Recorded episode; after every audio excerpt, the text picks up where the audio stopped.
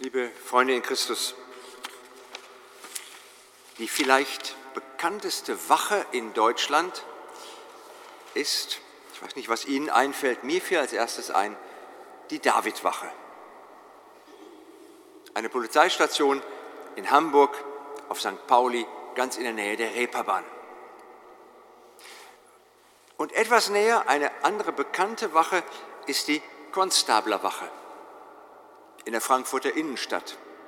Trägt noch einen alten Namen, als der Chef einer Innenstadt noch Konstabler hieß.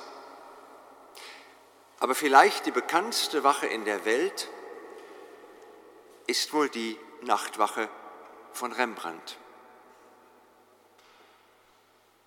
Und wer es sich leisten kann und was zu schützen hat, der beauftragt eine Wach- und Schließgesellschaft. Bei all diesen Wachen geht es immer in dieselbe Richtung. Es geht um Aufsicht, um Vorsicht,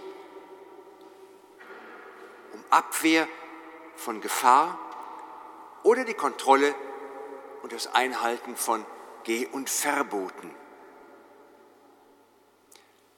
Das verbinden viele mit Wachsamkeit. Wachsam immer gegen etwas. Vielleicht sind auch deswegen manche Christen von so hoher Wachsamkeit, weil sie ständig Gefahr wittern. Irgendwo ist immer Verrat, Bedrohung des Glaubens, Verrat des Glaubens und Abfall und Spaltung. Deswegen Wachsamkeit immer gegen etwas gerichtet. Doch was ist das für ein Hausherr, den man nur voller Angst erwartet? Wie oft klingt es zumindest in meinen Ohren damit, dass dieser Hausherr doch etwas willkürlich ist, dass er gar nicht mit guter Absicht gegangen ist, sondern mit fast schon böser Absicht, um absichtlich zu kommen, wenn ich müde geworden bin oder eingeschlafen bin. Als hätte er es darauf abgelegt und würde so lange um die Ecke stehen und warten, bis ich eingeschlafen bin, um zu sagen, zack, da bin ich, du hast es vertan. Vielleicht spielt meine eigene Biografie da auch mit. Ich bin in einem Haus groß geworden, wo wir Angst hatten, wenn der Hausherr kam. Und die schönen Stunden eigentlich nur dann waren, wenn er nicht im Hause war. Dabei ist die Erzählung, die Markus uns da vorlegt, eine Erzählung, die gar nicht von einem solchen Mann berichtet. Dieser Mann ist eigentlich ein Mann voller Vertrauen. Denn bevor er geht, überträgt er Vollmacht und bestimmt Aufgaben für jeden, der dazu qualifiziert und befähigt ist. Das ist gut.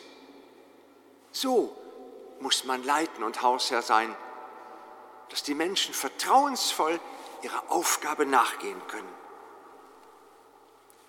Und es wird ja gar nicht mit einer Strafe gedroht. Es wird nur gesagt, dass er euch nicht schlafend antrifft. Da folgt nichts drauf, kein denn sonst. Steht da nicht. Ich weiß nicht, wie es in Ihrem Kopf ist, bei mir schwingt immer Strafe mit.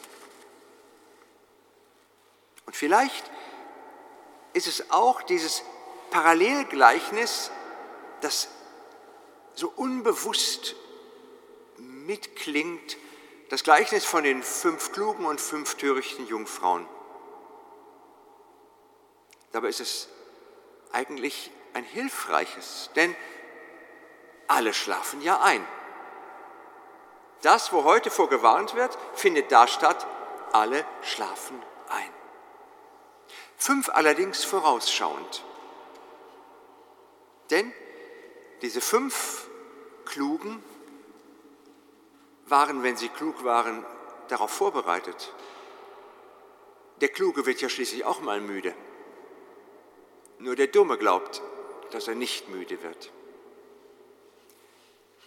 Deswegen weiß die kluge Jungfrau, ich werde müde, ich werde einschlafen und deswegen muss ich Vorsorge treffen. Ich habe mich bevorratet mit Öl. Wenn wir zum heutigen Text zurückkommen, müssen wir an den Anfang noch einmal gehen, denn heute im Evangelium kommt überhaupt gar kein Mann, auf den wir hinwachen sollen. Man merkt es eigentlich nur, ich habe es überhaupt erst diesmal gemerkt, ich habe es in früheren Jahren, ich predige ja schon öfter darüber, auch nie gemerkt. Vielleicht liegt es auch an der neuen Übersetzung, dass das mit dem Mann ein Vergleich ist. Denn es fängt damit an, ihr wisst nicht, wann die Zeit da ist. Es ist wie mit einem Mann. Also die Wachsamkeit geht nicht auf eine Person hin, sondern auf eine Zeit.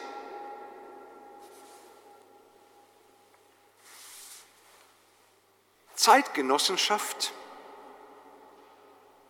ist eine anstrengende Angelegenheit. Deswegen möchten nicht wenige, auch in kirchlichen Kreisen, doch lieber in eine vergangene Zeit zurückkehren und nicht Christ in dieser Zeit sein, sondern lieber in der Vergangenheit. Aber die Aufgabe, die vor uns liegt, ich glaube, das ist das für mich, das, was ich aus diesem heutigen Evangelium raushole, der Kern, wie kann ich Gott in dieser Zeit entdecken, in dieser Zeit erkennen. Zitat, das eine ist mir so klar und spürbar wie selten. Die Welt ist Gottes so voll. Aus allen Poren der Dinge quillt uns dies gleichsam entgegen. Wir bleiben in der schönen und bösen Stunden hängen. Wir erleben sie nicht durch bis zu dem Punkt, an dem sie aus Gott hervorströmen. Das gilt für das Schöne und auch für das Elend allem will Gott Begegnung feiern und fragt und will die anbetende, liebende Antwort. Die Kunst und der Auftrag ist nur dieser, aus dieser Einsichten und Gnaden dauerndes Bewusstsein und dauernde Haltung zu machen, beziehungsweise werden zu lassen dann wird das Leben frei in der Freiheit, die wir oft gesucht haben. Nicht wenig von Ihnen werden dieses Zitat kennen. Die Umstände, in denen Alfred Delp es aufschreibt, sind so erhellend für uns heute. Er schreibt es im November 1944 im Gefängnis, als eine ganze Welt zu Bruch geht schreibt er, die Welt ist Gottes so voll, aus allen Poren der Dingen quillt uns dies gleichsam entgegen.